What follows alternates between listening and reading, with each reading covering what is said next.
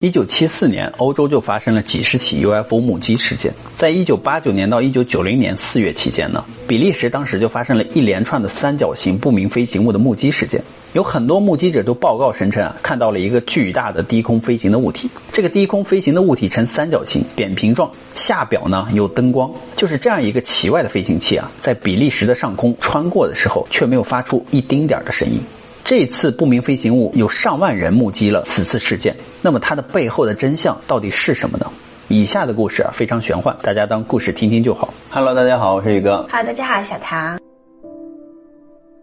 自二零零四年以来呢，美军的飞行员报告了一百四十多起关于不明空中现象的目击事件，其中涉及十八起 UFO 事件。当中的目击者就报告了有关于不明飞行物不同寻常的运动模式或者是飞行特征。一些 UFO 看似能够迎风在高空啊保持定制或者是机动，以相当快的速度移动，却没有可以辨认出推进方式。而美军军方甚至检测不到这些 UFO 有任何的排放物。而在当年的美国 UFO 听证会上，海军情报局副局长呢布雷就公布了一段视频。视频中就显示，在夜视镜当中啊，美军拍到了一个三角形的飞行物。这个飞行物看上去是一个非常规整的等边三角形，底部还在一闪一闪发着光，怎么看都不像是人们所了解的民用或者是军用飞机。布雷就说，在若干年之后呢，军方在不同的地方再次捕捉到了这种三角形飞行物。最后呢，专家经过分析啊，将其归类为无人机类别。至于它为什么会呈现出三角形呢？布雷就解释说啊，这是通过映视镜的反折射拍摄到的摄影机里的，之后就变成了三角形。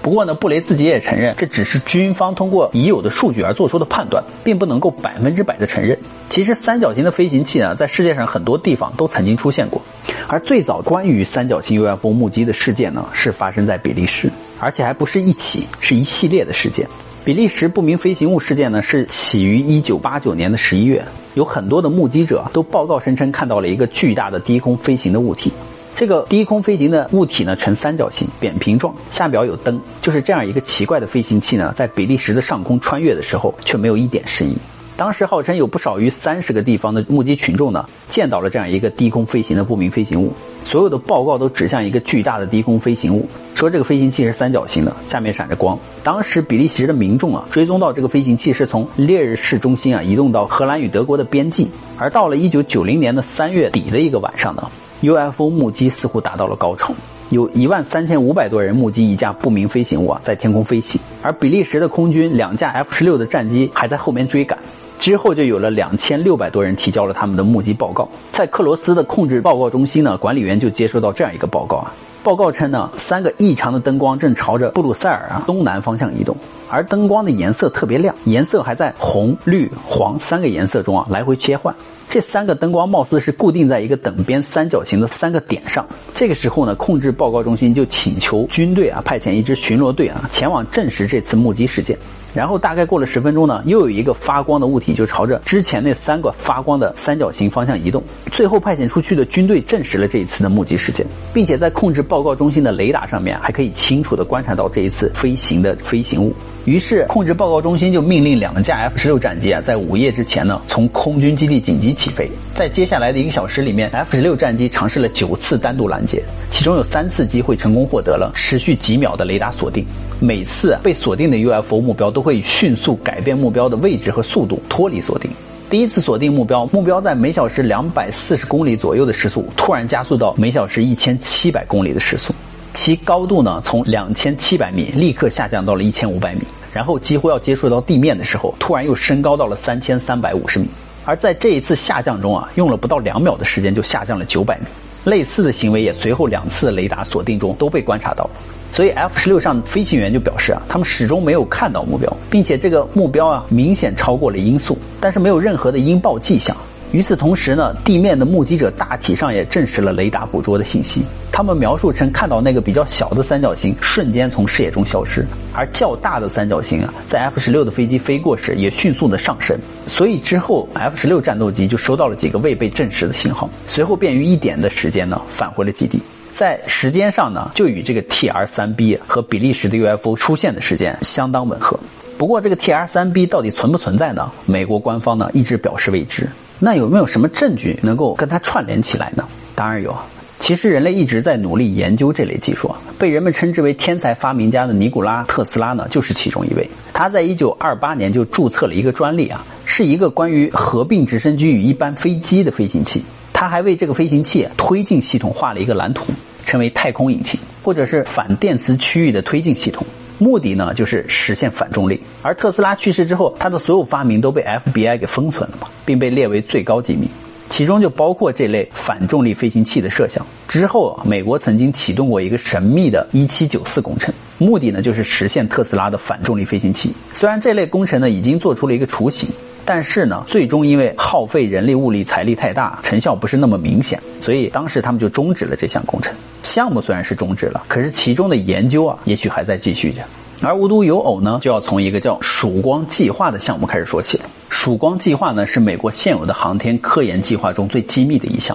TR-3B 呢，则是曙光专案中所研制出最先进的飞行器。曙光项目的金主以及主导单位啊，包括美国国家侦察局、国家安全局以及中央情报局呢，他们一直在打造一种科幻小说题材中的飞行器，而是以八十年代中期既有的技术打造的飞行器。不过，并不是每一架被拍到的不明飞行物体啊，都是他们打造出来的 TR 三 B。TR-3B 的机身外壳呢，采用感应雷达讯号的涂层，这种涂层可以改变雷达波的反射和吸收程度，以及机身的颜色。这种混合涂料搭配 TR-3B 的电站反制，可以让机体看起来更像是一台小飞机。甚至让雷达误判天空出现各种型号的飞机，没有飞机，或者不同地点出现多架飞机。所以 TR-3B 的这个磁场扰动器呢，就包围了可以旋转的驾驶舱。磁场扰动器呢，是一个灌注电浆的圆环加速器，它的先进程度啊，远超一般人所能想象的科技。桑迪亚和利弗摩尔实验室啊，借由反向工程研发磁场扰动科技。加速器内的电浆呢，是加压至二十五万大气压。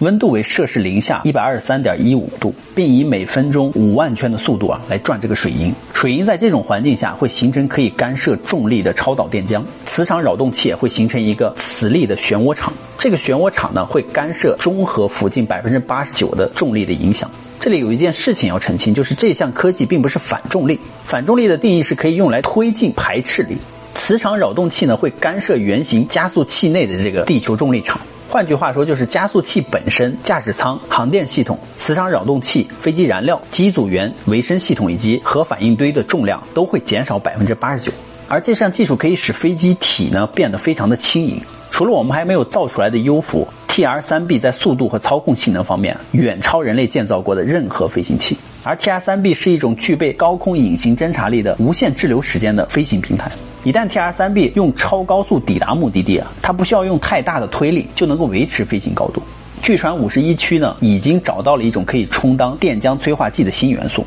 由于机体重量只有原本的百分之十一，所以 TR-3B 的水平和垂直飞行速度都能够达到每小时九马赫。这款飞机的效能被限定在驾驶员可以承受的程度，所以驾驶员需要承受的这个 G 的力值呢也会减少百分之八十九。因为一般的战斗机的飞行员可以承受的最大 G 力呢是九个 G，换句话说呢，TR-3B 的驾驶员就可以在八十一 G 力值的环境中来驾驶飞机了。而 TR-3B 的推进系统是三组多重模式的推进器，三角形的机身的底部三个角各自安装了一组推进器，它在海拔三万七千公尺下的巡航速度不超九马赫，一旦它飞行高度超过这个范围啊，那它可以飞到多快谁都无法确定。而海拔三万七千公尺，相当于是平流层的中间。目前黑鹰式的侦察机保持世界最高飞行记录是两万四千两百八十五公尺，更何况这个 TR-3B 啊，还可以飞到更高。它的三组多模式火箭引擎呢，是利用氢气、甲烷和氧气作为燃料的。在液态氧和氢火箭系统中啊，推进剂呢有百分之八十五的重量是来源于氧，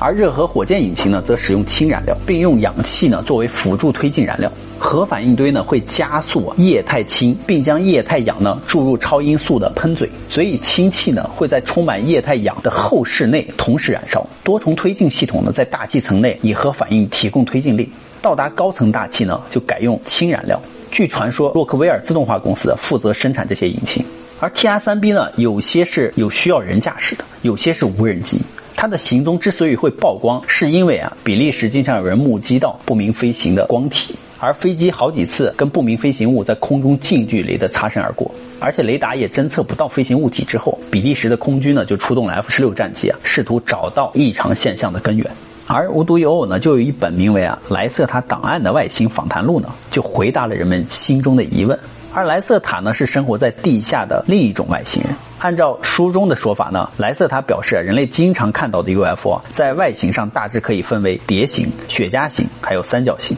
蝶形的飞船呢，大都是由于外星系的外星人所驾驶的，而雪茄形的呢，则是大多属于地下的外星人，而三角形的呢，则是人类自己制造的。莱斯塔就表示，外星人在六十年代将不太成熟的飞行技术当时传授给了人类，人类在这个基础上就研制出了类似于三角形的飞行器。那为什么人类的飞行器是三角形的呢？而外星人的飞碟大多是没有棱角的呢？莱瑟塔就认为啊，这是为了让磁场更好的流动，以实现更好的飞行效果。这个概念呢，就好像是流线型的汽车驾驶起来啊，速度会更快一样。由于外星人传授给人类的技术是不成熟的呀，所以人类不能够很好的把握这个场，所以呢，就造出了这种三角形的飞行器。他说，人类之所以会用到这种三角形的，就是因为人类在做这个飞行器的时候啊，总是离不开这个喷气式的发动机系统。喷气式发动机和三角形又有什么关系呢？就比如说物体啊，想在空间中悬浮，保持一个稳定的状态，那么它三个轴都得稳定。但是只要旁边任意一个角有风吹过来，那么这个物体它就不稳定了。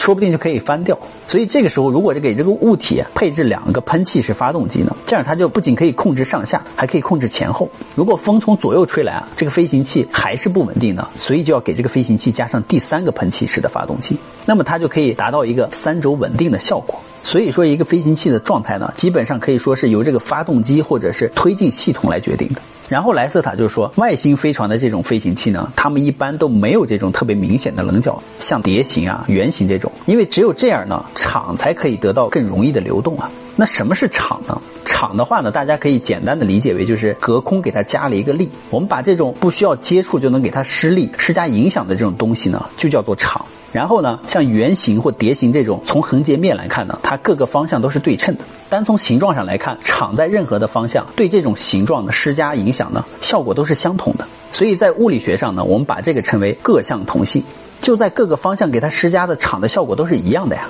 但是，一旦出现棱角呢，就比如说是一个三角形的，那么棱角明显就会对其他地方的这个效果是不一样的呀。像这样有棱角的结构，在场中啊，它就是不稳定的一个存在。而人类呢，就是因为没有得到这个场的技术呢，才造出了三角形的飞行器。那如果莱瑟塔说的是真的话，那么这类三角形的飞行器真的很可能就不是外星人的产物呀，而是人造的或者是无人机呀。最后，从科学的角度来说啊，目前人类的技术呢还无法发现和证实 UFO 和外星人的存在。所以，以上呢，我们当故事啊听听就好。好了，我们今天视频就到这。记得我们的视频是每三天更新一次哦。如果没有看到宇哥更新视频的话，别忘了点击宇哥的头像呢进去翻找。别忘了订阅关注宇哥的频道哦。拜拜。